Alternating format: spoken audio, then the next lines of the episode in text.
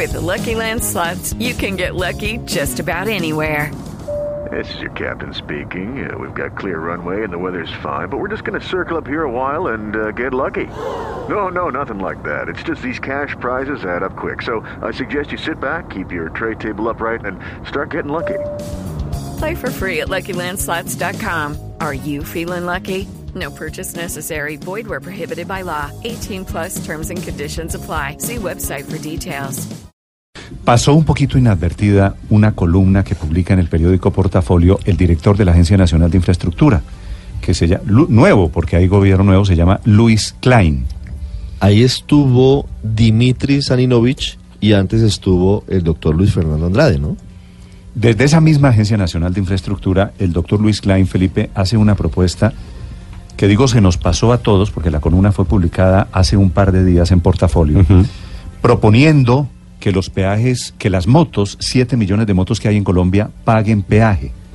Dice él que sería una alternativa para conseguir plata para construir carreteras, que todos estamos de acuerdo, se necesita mejorar la infraestructura de Colombia.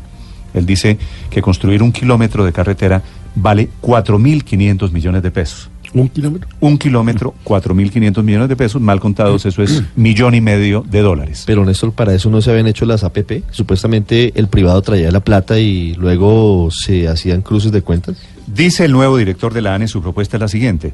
Se puede también, comillas, cobrar peaje a las motos, las cuales curiosamente están exentas totalmente del pago y las cuales, por supuesto, se benefician de las carreteras de alta especificación y mantenimiento, así como de los servicios de ambulancia y grúa, dado que en muchos peajes los motociclistas realizan hasta dos tercios de los pasos, si estos pagaran un importe equivalente a una tercera o cuarta paje, parte de lo que se cobra a un automóvil, la tarifa para todas las demás categorías de vehículos podría reducirse significativamente para obtener el mismo recaudo total, limitando así este inusitado subsidio.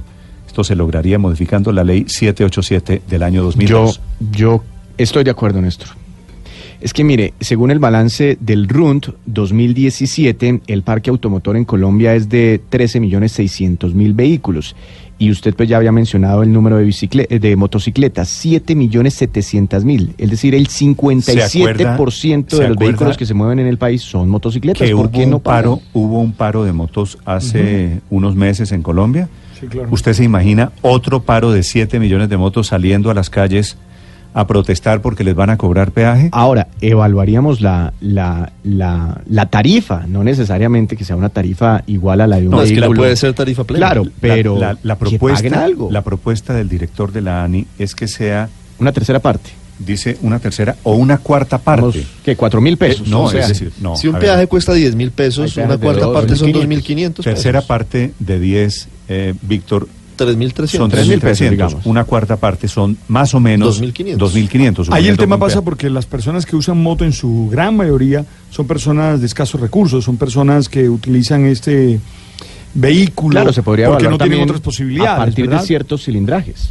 Eh, Sí, bueno, hay un, dato que dice, hay un dato que dice que el 54% de los que compran motos son estratos 1 y 2. Claro, es decir, hay un porcentaje importante, Que lo pero hay usan un para- porcentaje importante. Para el trabajo, para... Sí, pero hay un Y hay- 46% y hay otro que no son de estratos Hay 1 otro y 2. ingrediente que a mí me hace caer en cuenta que un oyente me dice, no somos solos po- no solo somos pobres, sino que vivimos del transporte entre municipios. Claro. ¿no? La gente que va de, de Dos Quebradas a Pereira o que va O sea, de... es, es que me hace pensar en la misma propuesta que acabamos de, de escuchar del presidente de la Corte. En los estados ideales eso suena lógico, es decir, que todo el mundo pague el peaje porque todo el mundo usa las carreteras. El problema es que las personas que más tienen moto son las personas de escasos recursos y la vida se les complica más. Por eso a mí me suena así como... Bueno. me raya, dicen los pelados jóvenes. La pregunta siempre es, Eh, Néstor, entonces, la pregunta, leo. digo, ver, Néstor, Héctor, siempre es a quién beneficia la infraestructura vial. Héctor, Eh, le- le porque leo- ese es el que tiene que pagar principalmente.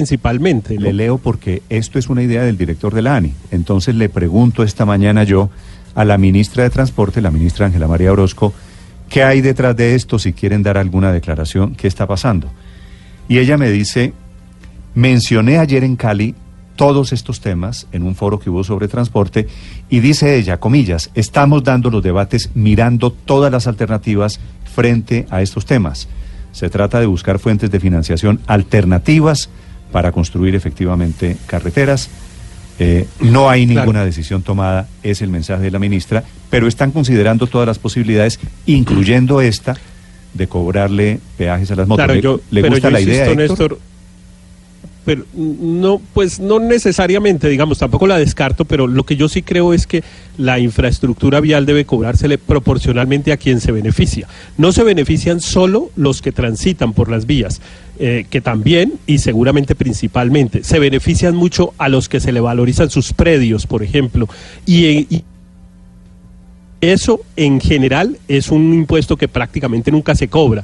La valorización en Colombia prácticamente nunca se cobra. Y hay unas zonas donde se han hecho unas vías de muy altas especificaciones que han significado eh, triplicar el valor de, lo- de los, eh, de los bienes inmuebles y esas personas simplemente se han quedado con, ese, con esa riqueza adicional eh, respecto de la cual pues prácticamente no han pagado nada. Entonces me parece que siempre miran cuál es el camino más fácil para cobrar, para recaudar. Obviamente no es tan fácil cobrar la valorización, hay que hacer unos estudios, después hay que ir a cobrar predio por predio, etcétera. y es mucho más fácil pues idea- abrir la caja es- y irle quitando dos mil pesos a cada motociclista. Héctor, su idea es interesante. Les quiero preguntar qué piensan de la idea del gobierno, de la consideración del gobierno sobre el peaje para las motos. Felipe, ¿a usted le gusta la idea del peaje para, Néstor. para las motos? No, Néstor, por ¿No? las mismas razones que dice el padre, porque es que eh, eh, son la gente de bajos recursos los que se tienen que movilizar en moto y lo utilizan como, en la gran mayoría, pues como instrumento de trabajo. Entonces no, no estoy de acuerdo. ¿Usan Pero, las vías o no usan las vías las Hay motos? motos de 120 millones de pesos. Ah, bueno, pero, Bueno, No, pues sí, pero pero esas no son la mayoría. Esas no son la mayoría. no. Entonces hagan, hagan como dice No sé si de la cosa 120. diferencial de acuerdo Claro, con los claro. No, no sé si de 120, No, claro. pero hay que, pero, pero toda la gente que No, usa pues si usted motos en tiene una moto BM, Sí, no, claro. sé qué, No, no, no, Felipe, sé qué no tiene eso que vale ser- 70, 80, No, pues, 90, no, 100. no, es que es un complique. no hay un buen transporte público y además de eso plena. las motos no se van a, la van a, a poner Pero peajes. muy tampoco hay muchos peajes, una- tampoco hay muchos peajes. Es decir, ¿Que no hay cuando salen de la ciudad, pero la mayoría de los motociclistas Están están en en, las ciudades. las ciudades. Es decir, tampoco es que vayan a... No. Hacia allá iba yo, Luz María. Yo, yo creo que ese es el tema importante. En últimas, quienes pasan en moto por un peaje, pues son básicamente personas o que lo hacen de manera deportiva, que podrían hacerlo con motos de ese cilindraje, que de manera concreta, pues uno no podría atreverse a, afirmar que con ellas se financiaría la construcción pues de mucha infraestructura, porque su número es, eh, por supuesto, reducido, pero principalmente le pegaría sobre todo a gente de áreas rurales que pasa de un lugar a otro, de un municipio a otro, que no tiene acceso a transporte intermunicipal o que no tiene acceso a transporte veredal y que usa la moto con ese propósito y que además va y viene muchas veces al día. Es que un peaje, por más que sea de la tercera parte, para un campesino que pasa, por ejemplo, de una vereda de la Pero- mesa y pero que pasa fíjese, por el, Nicolás, por el ¿qué peaje pasa? de San Pedro, pues ¿qué pasa, pasa tres o cuatro veces al ¿Y día. qué pasa si uno dice, ¿No? Entonces- hipotéticamente, ok, las motos en buena medida son para personas humildes, para trabajar, para ir de pueblo en pueblo. Quienes tienen motos de más de, de o, o de menos de 100 centímetros cúbicos o 150 centímetros cúbicos, que son las motos estas chiquitas. Exacto, las más Eso es otra cosa. Que normalmente esas, esas los- motos, de acuerdo, que no paguen peaje. Exacto. Pero, que, Eso- pero quienes eso tienen motos de más de menos restricción. 150, que son motos deportivas, la moto para el paseo del fin de semana, esa gente seguramente de verdad puede pagar Mire, un peaje. eso es otra Néstor, No hay ninguna razón para que no pague un peaje. Né- Néstor, el problema de fondo con estas vías 4G, porque hay que ir al problema de fondo, es que no tienen un cierre financiero. Y no tienen un cierre financiero porque una variable determinante para que un inversionista acompañe a un constructor en esta iniciativa requiere un tráfico por día, lo que llaman en los contratos un TPD, que evidentemente en la gran mayoría de las vías no se logra, no se está logrando. Porque en Colombia el parque automotor, aunque a Víctor le parezca muy amplio, incluso el parque automotor que circula por carreteras es muy reducido. Este país sigue teniendo un tráfico. Aurelio, eh, ¿usted está de acuerdo con el, peaje, reducido. con el peaje a las motos que está contemplando pero, el gobierno? Pero no, no, no, no, Néstor, porque es que esto es, por, por eso iba a redondear la idea, es que esto es tratar de resolver un problema estructural que tienen esas vías 4G, 31 que no se- que, que se diseñaron, solo 10 han podido arrancar, hay 31 tribunales de arbitramiento por esto que estoy diciendo yo, pero además concebidas, oigan al dato, un peaje cada 50 kilómetros. Entonces, esto no, no va a resolver el problema, pero va a crear uno, ese social que Nicolás y Héctor y ustedes han venido diciendo. Pero no le es ese convence- campesino de la vereda que no, no, pero para No, nada. pero Aurelio, Eso es. no lo tra- convence, no lo de- convence la idea de que, de Bueno, que a sí. partir de un cilindraje las motos paguen peaje. Sí, no, pues si Santiago Pombo y el grupo de amigos de él que tienen motos Harley Davidson y salen a pasear una vez al año por, Bo- por, por Colombia en una gira, pues sí, que lo traten como automóvil. Pero es que ese no es el tráfico del que se está hablando. Se está hablando el del tráfico de ese campesino. Mire, No, pero, le cuento pero, una cosa. pero en- los señores que hay salen en veredas- Harley Davidson salen cada ocho días. Pues sí, po- Yo los veo pasar y me pregunto, Aurelio, ¿ellos por Y qué, en no, combo. ¿por qué no pagan Pues, peaje? sí, pero, pero eso, eso son 50 motos, eso no es No, nada. no pues son sí, que 50 paguen no ahí son 50 como car- motos, No, no, Néstor, Néstor, le aseguro que no son más de 5 mil motos en Colombia de esas, o 10 mil, no son. Estamos hablando de unas cosas, de unos volúmenes muy grandes. Es que el problema de, de vías 7 4G millones, quedó ¿usted cree que de 7 mal con- millones, mal 6 concebido. millones 950 y 990 Hombre, mil no, no son, de esos de personas de- pobres en No. Colombia? No creo. So- pero pero No creo, pa- pero pero esas tampoco pero esas tampoco van por carretera es que por eso yo le digo aquí hay que coger el subconjunto de las motos de los 7 millones y las que van por carretera y cuando usted depura ese eh, eh, ese dato pues las que van por carretera terminan siendo la de los campesinos que van en- de su vereda al pueblo, como muy bien lo ha dicho Nicolás, que es el tráfico principal que uno encuentra de motos en carretera e incluso una modalidad última. Yo no sé si ustedes se han dado cuenta, en la costa, por ejemplo, el carro llega hasta la vereda y ahí el mototaxista sube al campesino de la vereda hasta la casa. Entonces, esto estamos hablando Mm. Sí. de, de quitarle el cacao al loro, no. El problema es mucho más grande que Bueno, quitarle el cacao voy a- al loro. voy Es a un problema estructural de las Yo creo 4G. que- Voy a preguntarle a Aurelio, a los oyentes, si están de acuerdo en que las motos paguen peaje. Eh, puede ser, puede ser las motos a partir de un, Un cilindraje de- determinado, de determinado, diferenciado. de determinado cilindraje, sí, para no clavar a la que gente, paguen poquito, a la gente pero más algo, pobre. Me dicen algo. aquí, sí, pero ¿qué pasa si pagan mil pesos?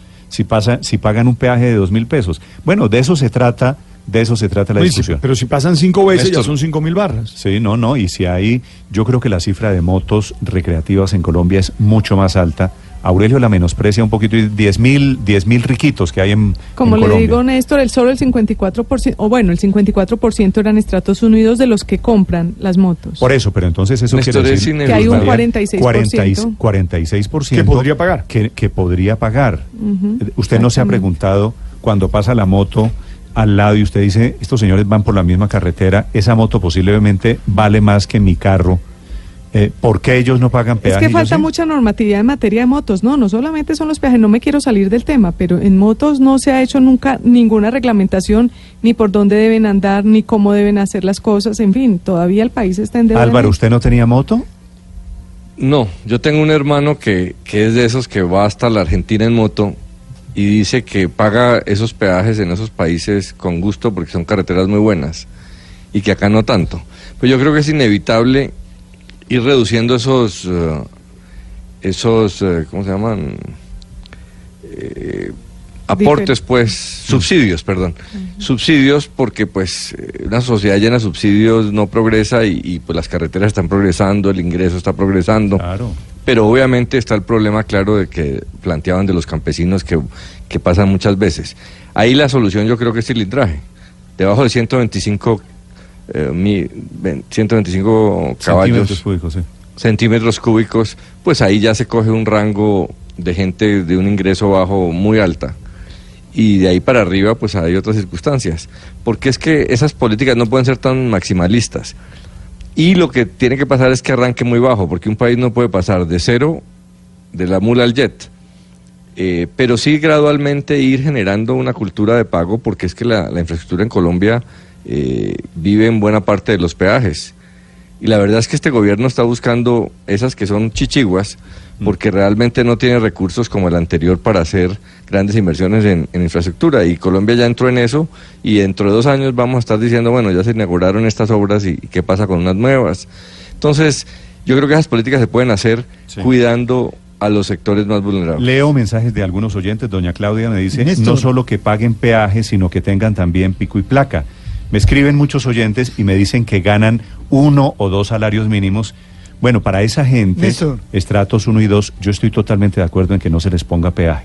O Pero a digo- quienes viven cerca de una una zona donde tienen que ir y volver y Sí, tienen que sí, pasar el peaje ese, todo el ese- tiempo. ese pequeño transporte Pero- intermunicipal pero- que se hace de pero- pueblo en pueblo seguramente no. Eso está pero fíjese, inventado porque sí. se hace con un registro inmobiliario, con una No, certificación eso no de está vivienda. inventado. Eso no está inventado. Eso, eso, acuérdese el famoso peajito social del doctor, eh, que en paz de Dios descanse, Uri- Uriel Andrés Gallego, ¿se acuerda? El Andrés social en el latillo, Andrés Uriel Gallego, sí, que en paz de Dios descanse. Eh, ese peajito social terminó siendo un peajazo social que ya va como en dos mil pesos, que todo el mundo tiene que pagar cuando pasa por ahí. Pero, Néstor, eh, ¿usted se ha fijado por qué es, hay una escala ahí cuando usted va al peaje y dice camiones de doble, no sé qué, el otro? Porque es que el peaje se cobra acorde con el desgaste que tenga la vía por, eh, digamos, en términos sencillos, por lo pesado que sea el vehículo. ¿Cuál es el desgaste que tiene en una motico de 75 centímetros, 100 centímetros del campesino que va al pueblo No, los domingos? Aurelio, ya le ¿Para dije, qué ya se le dije, estoy- ¿Para qué se yo pone? estoy de no acuerdo. voten pólvora, no voten acuerdo pólvora en que esa gallinazos. motico, en que esa motico chiquita, no. Yo en esa no, no quemen pólvora en gallinazos. Ahora, esta es la solución a las 4G. Ayuda, No pues, pero no todo ayuda. Pero por eso, Aurelio, es que Pero usted es que el problema es muy- estructural. usted es campeón. le digo, esto es como- Usted- usted es esto muy es como el cacao Usted del loro. quiere Esto es como el que el cacao Estado dé más plata para educación, No, el Estado dé más plata para infraestructura. No, no, y en el momento en que le dicen peajito para unas motos, no, no, pero ¿cómo vamos? No, Eso- no, no, no es, no es el caso, no es el caso, Néstor. Es que estamos la hablando de un proyecto vías para 4G. gastar, pero a la hora de recaudar vía- les parece más problemático, Néstor, ¿no? estoy hablando de un proyecto vías 4G, nos lo dijeron, los privados pondrán todo, Claro, esta será la gran cierto. revolución de la infraestructura y al final terminan los campesinos pagando la vía. O sea, o es una vía que es pública y van a pagar todos, o es ayudarle el negocio a los ocho concesionarios que tienen 32 vías que no han podido cuadrar el, el- el proyecto. Esa es la verdad. Entonces, no, resulta mire, yo- que al señor Klein yo se no le soy- ocurrió que como los señores de como los señores de Goldman Sachs no han podido cuadrar unas vías en Colombia, vamos a clavarle a los campesinos de moto el cuadre de la Que vía. no, a Y los lo campesinos van a de moto, lograr, no. Porque es muy poco.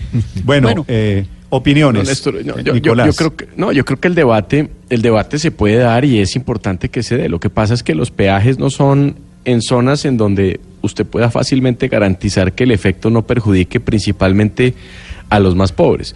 Es decir, excluya usted a quienes son de bajos cilindrajes en zonas rurales, porque es que ahí es donde están los peajes. Los peajes no están en la mitad del paso por nin- ningún municipio, en la mitad de la zona urbana, sino precisamente alejados o entrando a municipios, es decir, en áreas rurales. Luego, la medida, si usted pretende que sea progresiva en términos de que sea para impuestos o un peaje para motos grandes, pues eso va a ser tan reducido que casi que va a ser insignificante. Yo lo que veo es que aquí castigar al pequeño motociclista que usa eso como instrumento de trabajo y como medio único de transporte y que va y viene varias veces porque es su entorno en el que seguramente eh, pasa por el peaje porque ahí vive y cerca trabaja, pues eh, termina siendo Nicolás. muy perjudicial para esa persona y muy poco, eh, muy poco eh, importante en términos de, de- de finanzas Estoy- estoy públicas para resolver los problemas. Estoy sorprendido. ¿Usted está de acuerdo con Aurelio? Es que Aurelio Es que es está cosa- hoy, es- pues... eh, Lúcido, Aurelio hoy es, eh. ¿qué? ¿Cómo, cómo? Está Alguno de lúcido, los sí. dos- alguno de los dos está Se bañó antes de entrar a la cabina. No, pues es un proceso de conversión, está bien. Hay un proceso de conversión de los Lúcido, dos. lúcido. Néstor, Néstor, es que, es que, es que la, la idea es tan inane que de verdad O sea, estamos de acuerdo. es tan mala la idea es que hasta Nicolás y, y Aurelio están de No, acuerdo. lo que pasa es que lo ¿Cómo que le- Nicolás dice que es algo muy cierto y es que no es plata suficiente como para resolver ningún problema. Sin embargo, sí sería el comienzo para abrir pero el camino de que en un ponga- futuro paguen ponga que esto eh, solamente aplica sustancial. al 30% de motos. Al- es decir, usted me acaba de decir, Luz María, la cifra es No, 44, no sea optimista. 46% de las motos no están en los estratos 1 y 2. Ajá. Peluquie la cifra un no poquito todas. y entonces llévela al 30%. 30% Pero no de 7 todas van- millones de motos son Pero no dos, todas pasan dos- peajes. dos millones 100 mil No, motos. no, claro que todas, no- no pasan todas por en algún carretera, momento no todas van toman por peajes. carretera. O sea, poner No, a, no, a no, pagar peajes a dos millones las- y pico de motos. No, no Sí, a dos millones y, de- y pico de motos que no pasan por carretera, exacto. A dos millones y medio de, claro. motos, eh, de motos que nunca pasan por un peaje, sino que están concentradas en las zonas urbanas. Es decir, las motos que pagan peaje son aquellas que están en zona urbana, eh, perdón, en zona rural. Son motos veredales. son motos que no tienen la- o que son más bien la única alternativa de transporte. Son motos cuya propiedad es de campesinos que viven en la zona y que pasan dos o tres veces. Y esa es la realidad de donde están ubicados los peajes. Usted me dijera, es que vamos a hacer peajes urbanos, pues yo le digo, ahí sí le pega a las dos y medio millones de motos. Y de todos, probablemente de todos los estratos y demás. Pero una zona en peaje lo que hace es pegarle al campesino que tiene moto y que vive por ahí cerquita. es como si le pusieran a usted un peaje por esos peajes- a la salida de su ¿Y- casa y cuando le dijo- levantan y- la y barda quién del dijo que los peajes solo son para las personas de la zona? ¿De dónde sacaron esa teoría? A mí Pues se me parece la mayoría de las Néstor. motos en Bogotá no pasan por el peaje de la autopista norte, Néstor, para ponerle un ejemplo. ¿Quién le dijo que Sí, no? es- la mayoría de gente que tiene- La mayoría de las motos, en Bogotá hay más de un millón de motocicletas. En Bogotá, claro. ¿En Bogotá las motos no pasan por los peajes? No, señor. Son motos de uso urbano. La gente y la usa salen, para trabajar y en salen, Bogotá. Sí, los carros también. Muy y los poco. carros salen los fines Pero de semana. mire esto. Y viajan, y tienen vacaciones, y hacen vueltas, y conocen.